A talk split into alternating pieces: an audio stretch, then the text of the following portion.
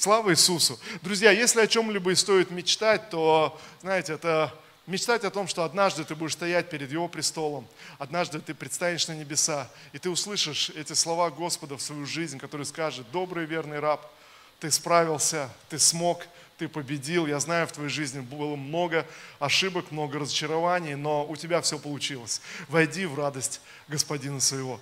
Знаете, может быть, эти слова будут звучать по-другому как-то, но, но Писание говорит, вот в этом смысл, да, смысл этого послания, которое мы однажды услышим, услышим с вами на небесах. И, знаете, апостол Иуда говорит, что все это произойдет благодаря тому, что Бог действует в нас, Он способен нас поставить перед собой в радости. И сегодня, может быть, кто-то из вас, вы разочарованы в себе, вы смотрите в свою жизнь и думаете, ну не знаю, что я, кто я, как я, может быть, вы сравниваете себя с другими людьми. Знаете, Писание говорит, что Бог способен, Бог способен. Пожалуйста, скажите вместе со мной, Бог способен.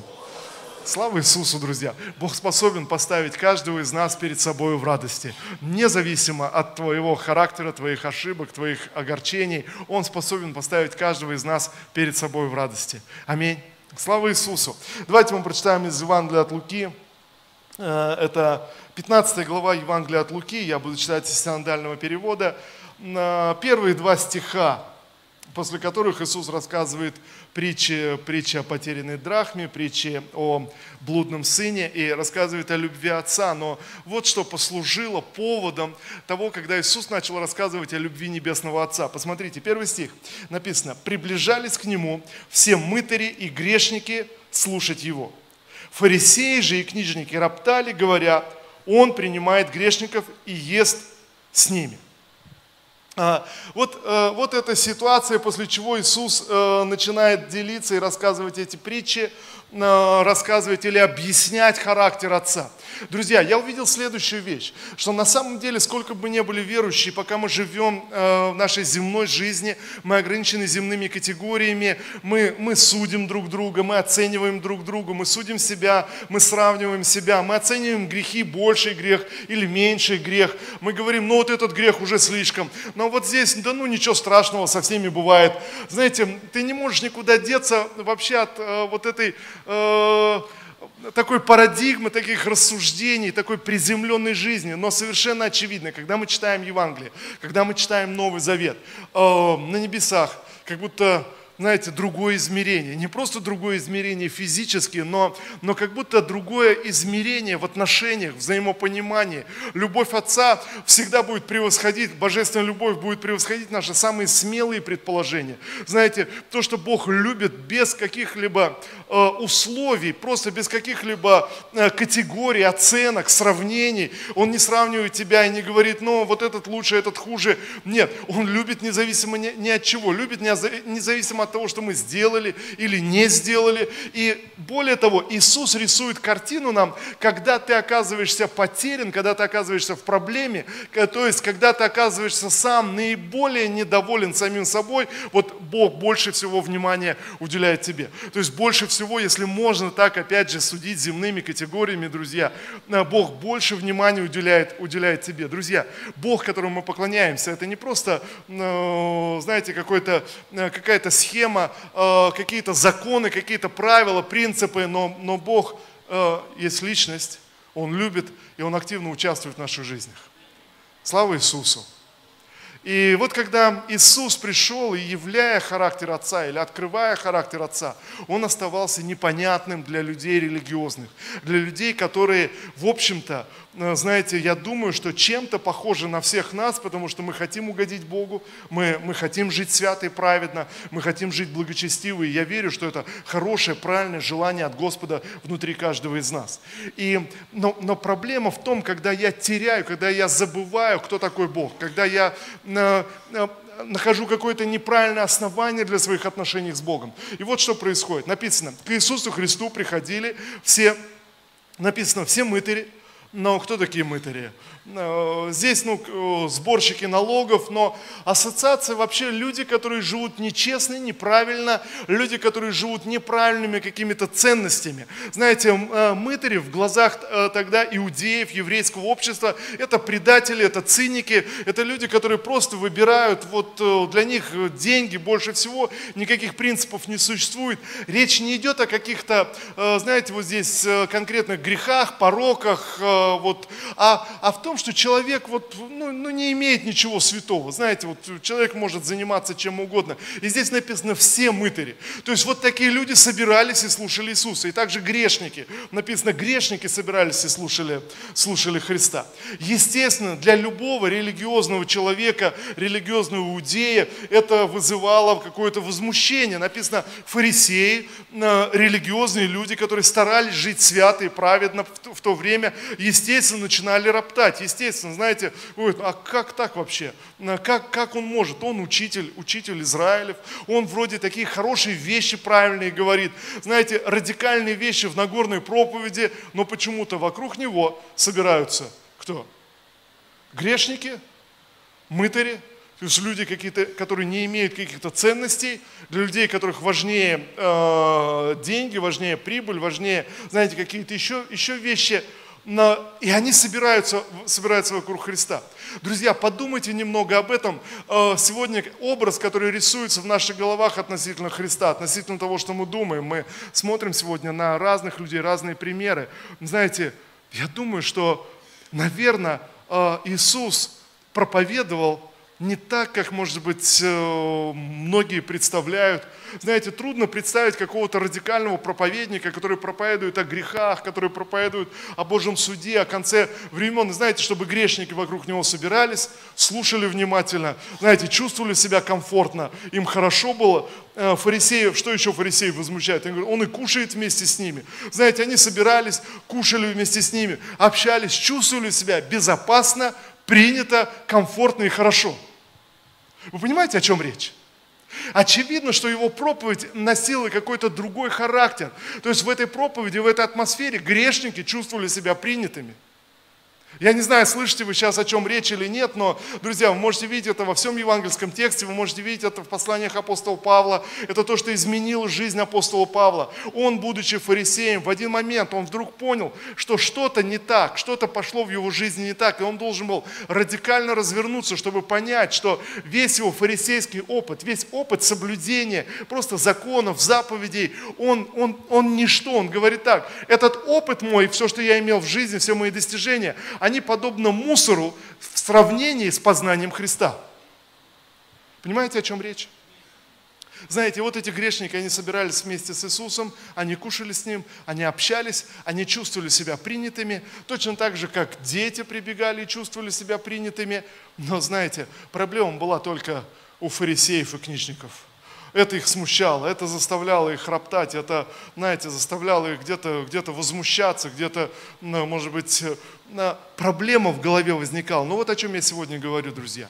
А сегодня я э, призываю вас просто задуматься, а где находится каждый из нас сейчас вот в этой, в этой шкале, когда мы сравниваем себя, оцениваем себя, оцениваем других, когда мы говорим об одних грехах, ну, это, это большой грех, а этот маленький, но это уже слишком, это уже перебор, но вот здесь еще нормально, это допустимо. Как мы, как мы сравниваем, как мы относимся к друг другу сегодня, собираясь вокруг Христа? Что мы хотим? Э, что мы хотим услышать от Христа? Чтобы Христос судил нас по нашим заслугам или чтобы э, мы поняли, наконец-таки открыли любовь Отца, э, эту безусловную любовь Отца, которую апостол Павел говорит, это любовь Отца, она выше всякого понимания, она превосходит всякое понимание всякое разумение, друзья. И сегодня мы должны с вами признать вместе с апостолом Павлом, э, что эту любовь Отца как будто бы невозможно вместить в свою земную жизнь, невозможно понять.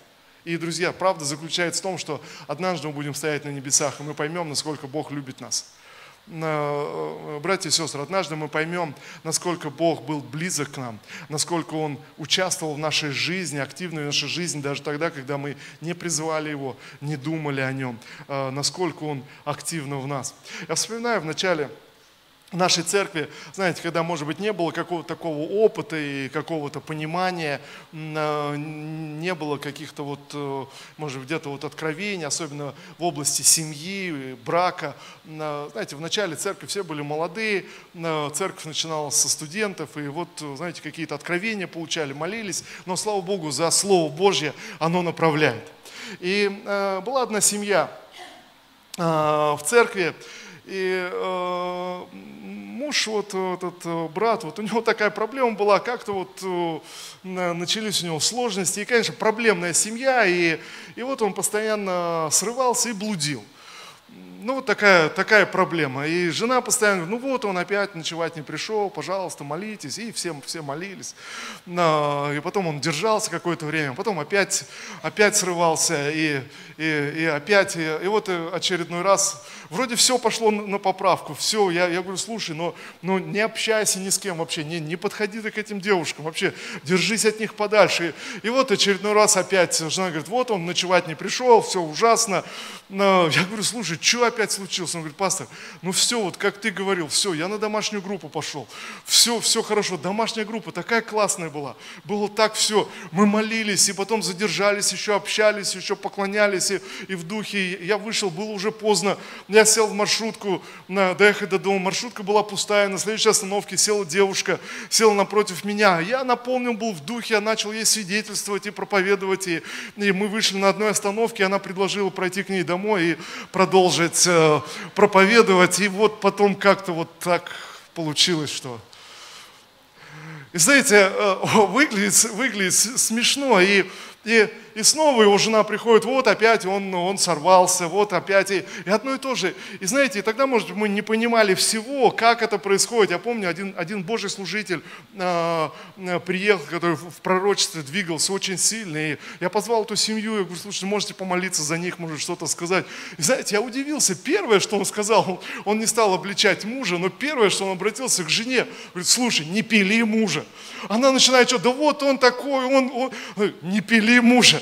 Знаете, и, и, и опять все. И, и тогда ты, знаете, я вдруг начинаю, начал понимать, есть вещи, которые неоднозначны неоднозначны. То есть вот жена ходит и, и жалуется, вот мой муж пьет, и он, он ужасный, все. Слушай, а зачем ты выходила тогда за алкоголика замуж? Зачем? Но он не был тогда алкоголиком. Ну, интересно, он не был алкоголиком, пока не встретил тебя. Пожив с тобой, он начал пить, знаете, друзья, я не хочу оправдать никакого алкоголика. Вы со мной сегодня?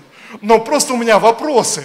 На самом деле, но правда вопрос, если человек жил, все было нормально, он не пил, хорошим парнем был, но она мечтала выйти за него замуж, она вышла за него замуж, и вот что-то начала делать такое, что человек начал пить. Знаете ли, как этот э, брат начал, начал гулять. И, конечно, друзья, ну, конечно, это, а, а, это проблема.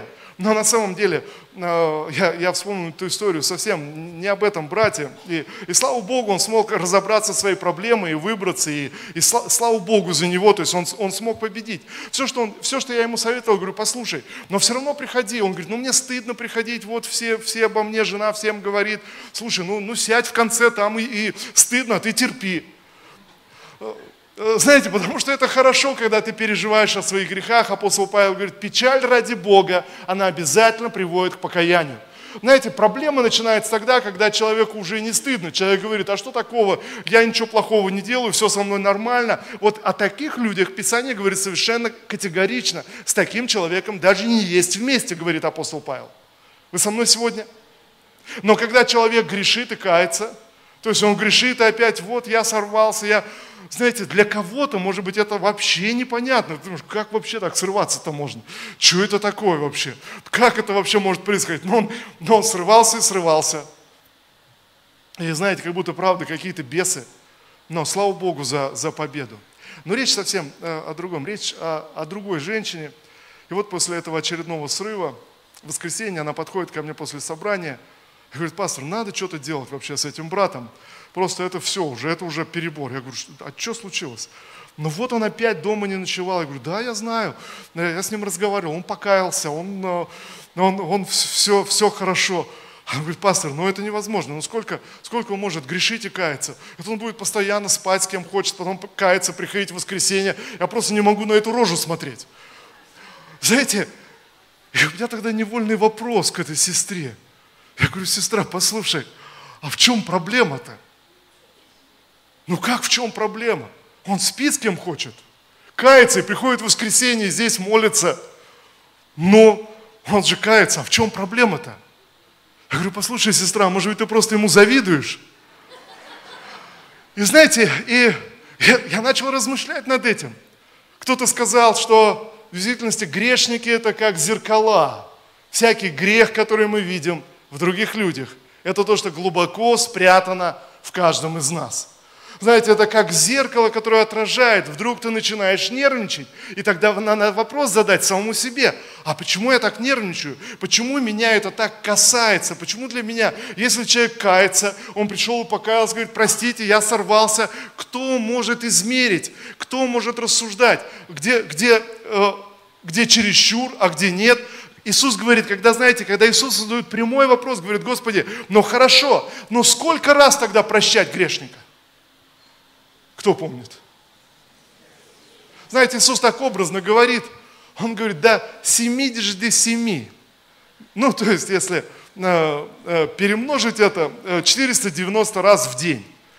Но, но в действительности вопрос не о 490. Знаете, 7 это как число полноты в иудейской культуре, традиции. Иисус говорит, прощай до тех пор, пока человек кается. Знаете, пока человек кается, есть надежда. Но когда человек в один день приходит и оправдывает свой грех и говорит, «Ну, все со мной нормально, все хорошо, все, э, все чудесно и замечательно, вот тогда апостол Павел говорит, вот тогда с таким человеком не сообщайся. Но когда человек грешит и кается, а, ты, ты должен прощать. И вот тут, друзья, на самом деле есть о чем подумать и есть о чем размышлять снова и снова для нас, верующих. Чем больше мы возрастаем в святости, чем больше мы приближаемся к Богу, мы должны размышлять об этом снова и снова. Итак, здесь написано в Евангелии от Луки, что к Иисусу приближались мытари и грешники – к Иисусу приближались грешники. И вдруг ты, приближаясь к Иисусу день за днем, день за днем, поклоняясь Господу, год за годом, ты освещаешься, меняется твой характер, меняется, э, меняются твои привычки, меняются твои, твои представления. Ты становишься, ты начинаешь чувствовать себя даже святым. Скажите, вам приходилось чувствовать себя святым? Слава Богу. Кто-то прямо сейчас себя, чувствует святым. А кто-то сидит и чувствует себя грешником. И вы послушали эту историю про брата-блудника. И знаете, кто-то прям аж выдохнул, думает, ну, у меня не так все плохо.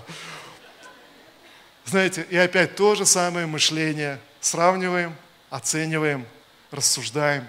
Может быть, ты чувствуешь себя сейчас грешником, а кто-то рядом сидит и чувствует себя святым. И, и знаете, и вам радостно, и тому, и другому. Всем весело. Если ты святой, тебе в принципе и так весело, у тебя все хорошо. Если ты грешник, ты слушаешь проповедь о том, что Бог любит грешников, и тебе тоже становится хорошо. Но знаете, но правда может оказаться в том, что э, человек, который чувствует себя святым, он может оказаться более грешником в глазах Бога, чем ты, который чувствуешь себя грешником. Вы со мной сегодня? Знаете, на небесах как будто другая шкала измерений. И Иисус говорит об этом снова и снова – другая шкала из, измерений. И я уверен, и чем больше я изучаю Писание, тем больше я вижу, что это знаете, глубочайшее откровение, глубочайшая истина Нового Завета, евангельского текста. И это глубочайшее откровение апостола Павла, о которых он говорит во всех своих посланиях. Просто подумайте об этом. Он говорит во всех своих посланиях снова и снова. И когда э, он пишет свое послание к римлянам, объясняя, как он верит, он снова ссылается на то, что он говорит, послушайте, есть много людей, которые злословят меня, будто бы я говорю, что можно грешить, можно можно жить как угодно, Бог все равно простит, Бог все равно любит. Он снова и снова возвращается к этой теме. Давайте э, просто э, пробежимся, послание к римлянам откроем, э, послание к римлянам. Просто хотел бы, чтобы это было перед вашими глазами. Послание к римлянам, третья глава. Третья глава. Пятый, пятый стих. Послание к римлянам, третья глава, пятый стих. Ага. Если же наша неправда открывает правду Божью, то что скажем? Не будет ли Бог несправедлив, когда изъявляет гнев? И следующий стих. Никак, ибо иначе как Богу судить мир?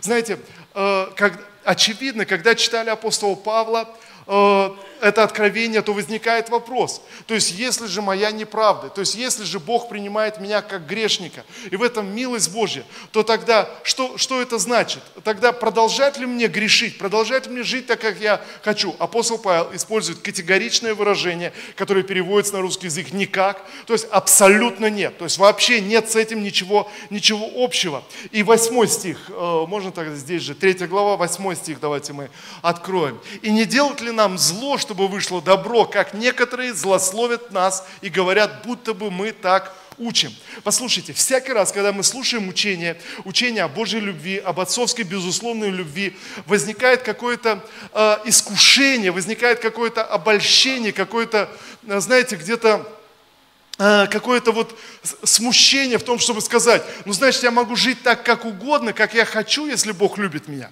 То есть, если Бог, Бог прощает меня, значит, я могу жить, как я хочу.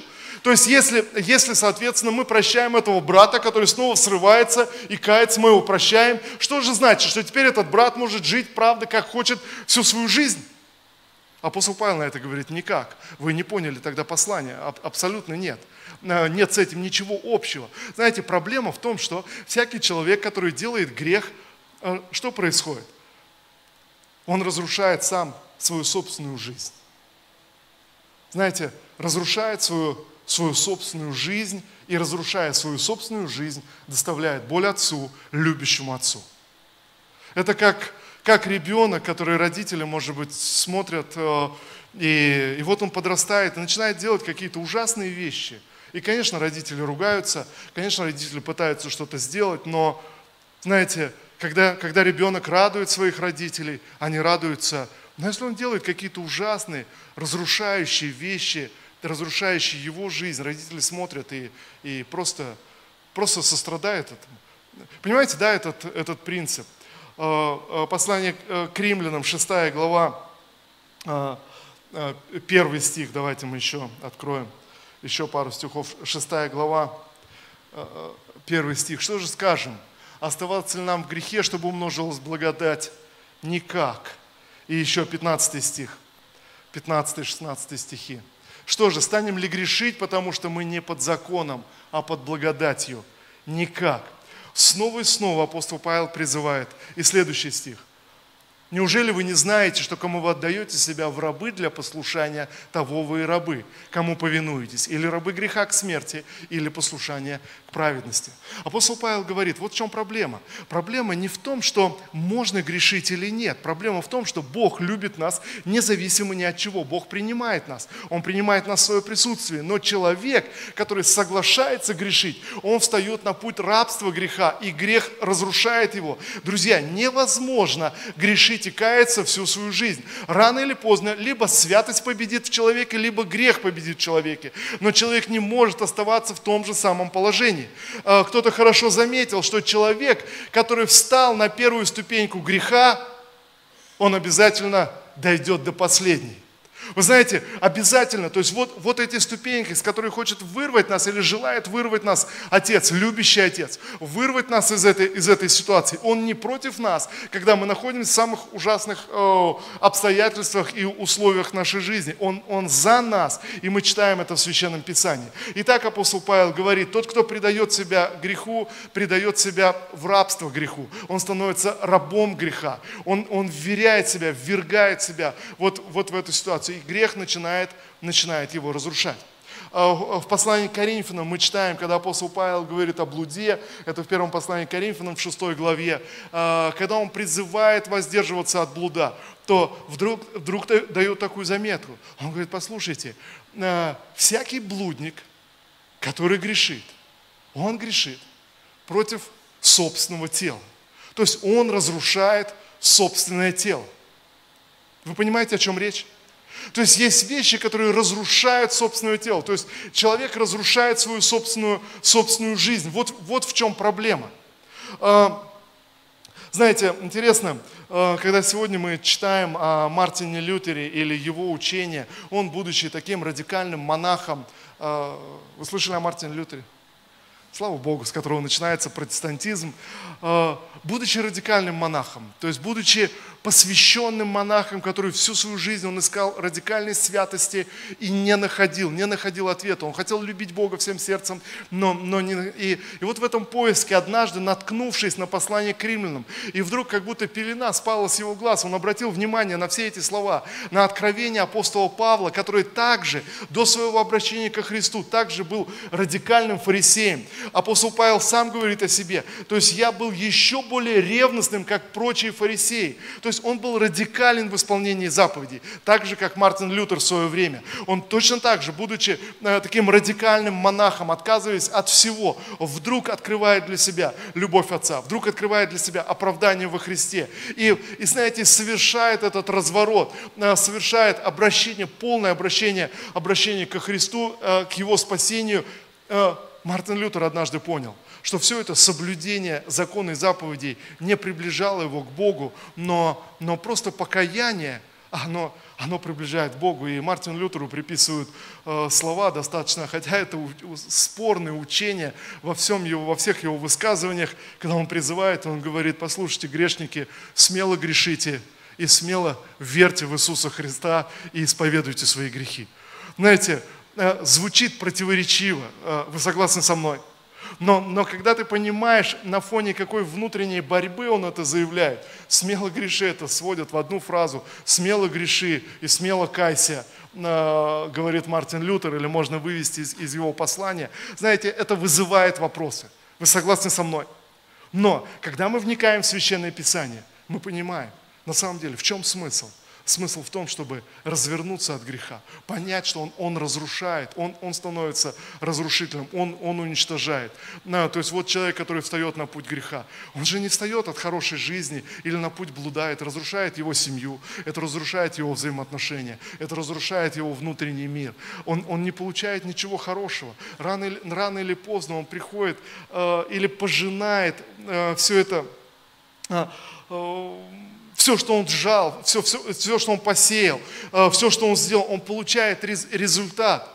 И, друзья, правда в том, что Иисус Христос сегодня принимает нас с вами э, как святых, как грешников – принимает нас с нами, со всеми недостатками, со всеми пороками, желая вырвать из этой, из этой ситуации, знаете, вырвать из, из вот этого а, пути греха, просто протянуть свою руку с небес и, и вытащить нас. Друзья, я увидел э, в течение своей христианской жизни, я видел много людей, которые приходят в церковь и, и потом побеждаются грехом и теряются и уходят, э, но кто-то продолжает свой путь. И в конце концов, знаете, я понял и увидел, что то откровение, которое получил Мартин Лютер, то откровение, которое получил апостол Павел, то, о чем говорил Иисус Христос, и фарисеев этого смущ... это смущало, вот это откровение является фундаментальным таким откровением для любого христианина, чтобы нам стоять твердо и держаться Христа. Когда ты знаешь, что Христос любит тебя независимо от твоих дел – Независимо от того, что ты делаешь или не делаешь, Он на твоей стороне,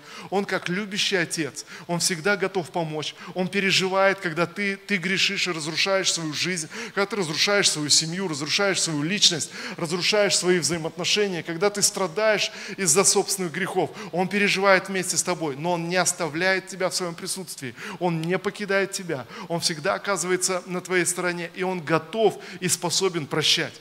Друзья, Его крови достаточно, чтобы омыть любой грех, а, покрыть любую ошибку, любое заблуждение. Пожалуйста, а, не, не скатывайся к, эту, к этим земным категориям, не сравнивай, не говори, ну мой грех слишком большой, или мой грех маленький, это ерунда, наверное, Бог меня простит, или, или мой грех, ну он обычный, все так живут, ничего страшного. Друзья, все эти рассуждения нас не оправдывают. Все, что мне нужно, мне нужно снова и снова приходить к Иисусу и говорить, Иисус, пожалуйста, прости меня, Иисус, омой меня, я стою здесь, потому что ты, ты любишь меня, потому что ты возлюбил меня, ты оправдал меня. Я, я праведен и свят, потому что твоя кровь очищает и освещает меня. И слава Иисусу, друзья, если по-человечески мы освещаемся каждый день, наша жизнь меняется, наши, наши браки укрепляются, взаимоотношения э, выстраиваются. Если ты видишь, твой характер меняется, и ты понимаешь, что ты вспоминаешь, оглядываешься назад, может быть, на 5 лет назад, 10 лет назад, и ты говоришь, ну, я вообще другой стал. Слава Иисусу, что ты стал другой другой. Слава Господу.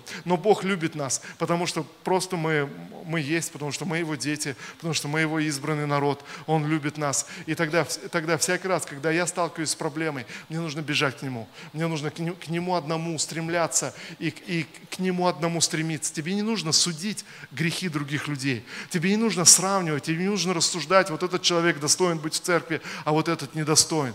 Друзья, если человек грешит и кается, он достоин быть в церкви. Аминь. Слава Иисусу. Если сегодня ты способен на покаяние, это значит, ты достоин быть в церкви, ты достоин Божьего присутствия и Божьей любви. Если сегодня ты, ты способен, знаете, в своем сердце сказать, Господь, прости меня, я хочу научиться жить свято, я хочу любить Тебя, научи меня – знаете, тогда ты достоин Его присутствия, ты можешь быть в Его присутствии.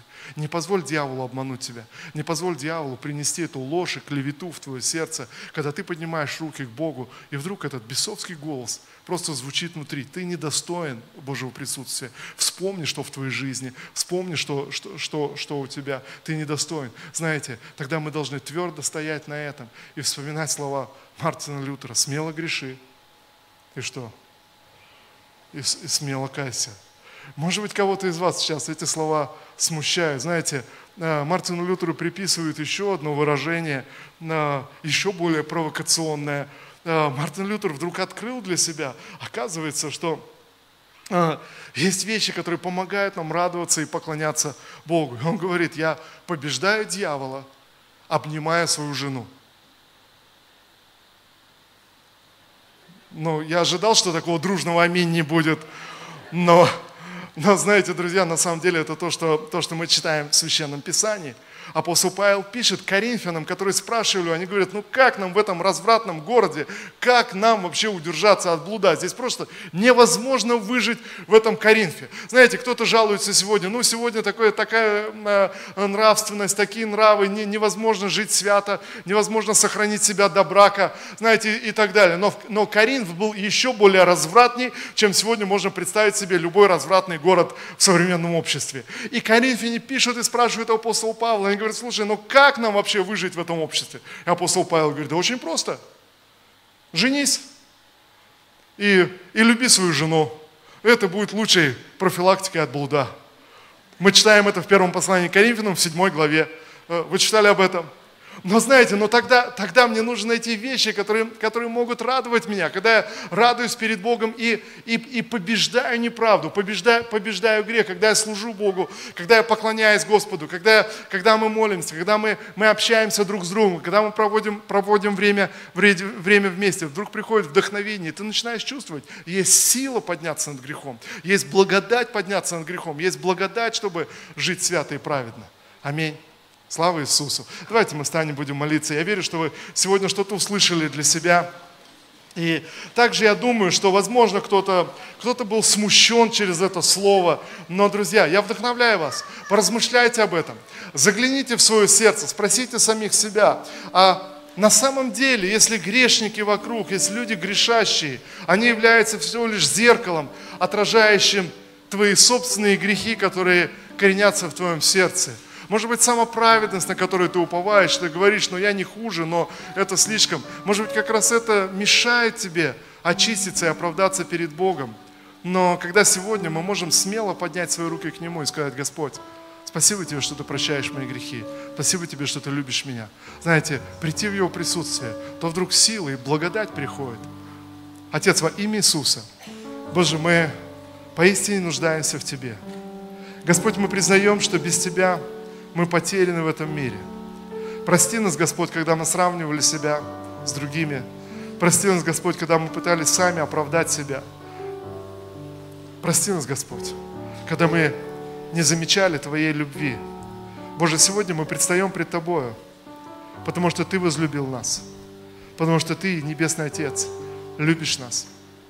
Боже, сегодня мы приходим к Тебе, как Твой народ, как Твои дети, Твои сыновья, Твои дочери – Боже, во имя Иисуса, спасибо Тебе, Господь, что сегодня нет препятствий, чтобы Ты мог принять нас.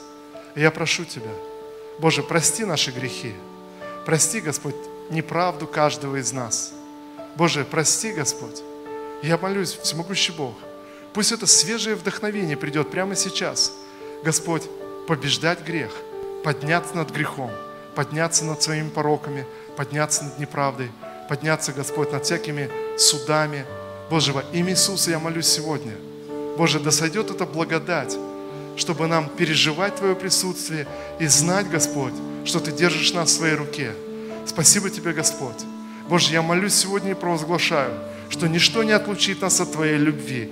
Боже, ни, никакие слова, никакие действия, ни, ничто, с чем мы столкнемся в этом мире, в нашей земной жизни, не может отлучить нас от Твоей любви. Господь, во имя Иисуса, сегодня в этой молитве мы утверждаем Твою любовь в наших жизнях и в наших сердцах. Во имя Иисуса Христа. Спасибо Тебе, Отец, что мы есть Твой народ. Боже, мы есть возлюбленные, Господь. Спасибо Тебе, Господь. Боже, Ты возлюбил нас. И сегодня мы поднимаем, Господь, свои глаза к Тебе. Во имя Иисуса. Я благодарю Тебя, Господь, Боже, за очищение, искупление и восстановление. Во имя Иисуса Христа. Все, что дьявол украл и все, что было разрушено, да будет восстановлено, Господь, через Твою любовь, Боже, через Твое искупление на кресте. Я молюсь сегодня, Господь, Боже, восстанови нас, Господь. Боже, как свой замысел, как свое творение, Господь, как, как Твое создание. Отец, во имя Иисуса.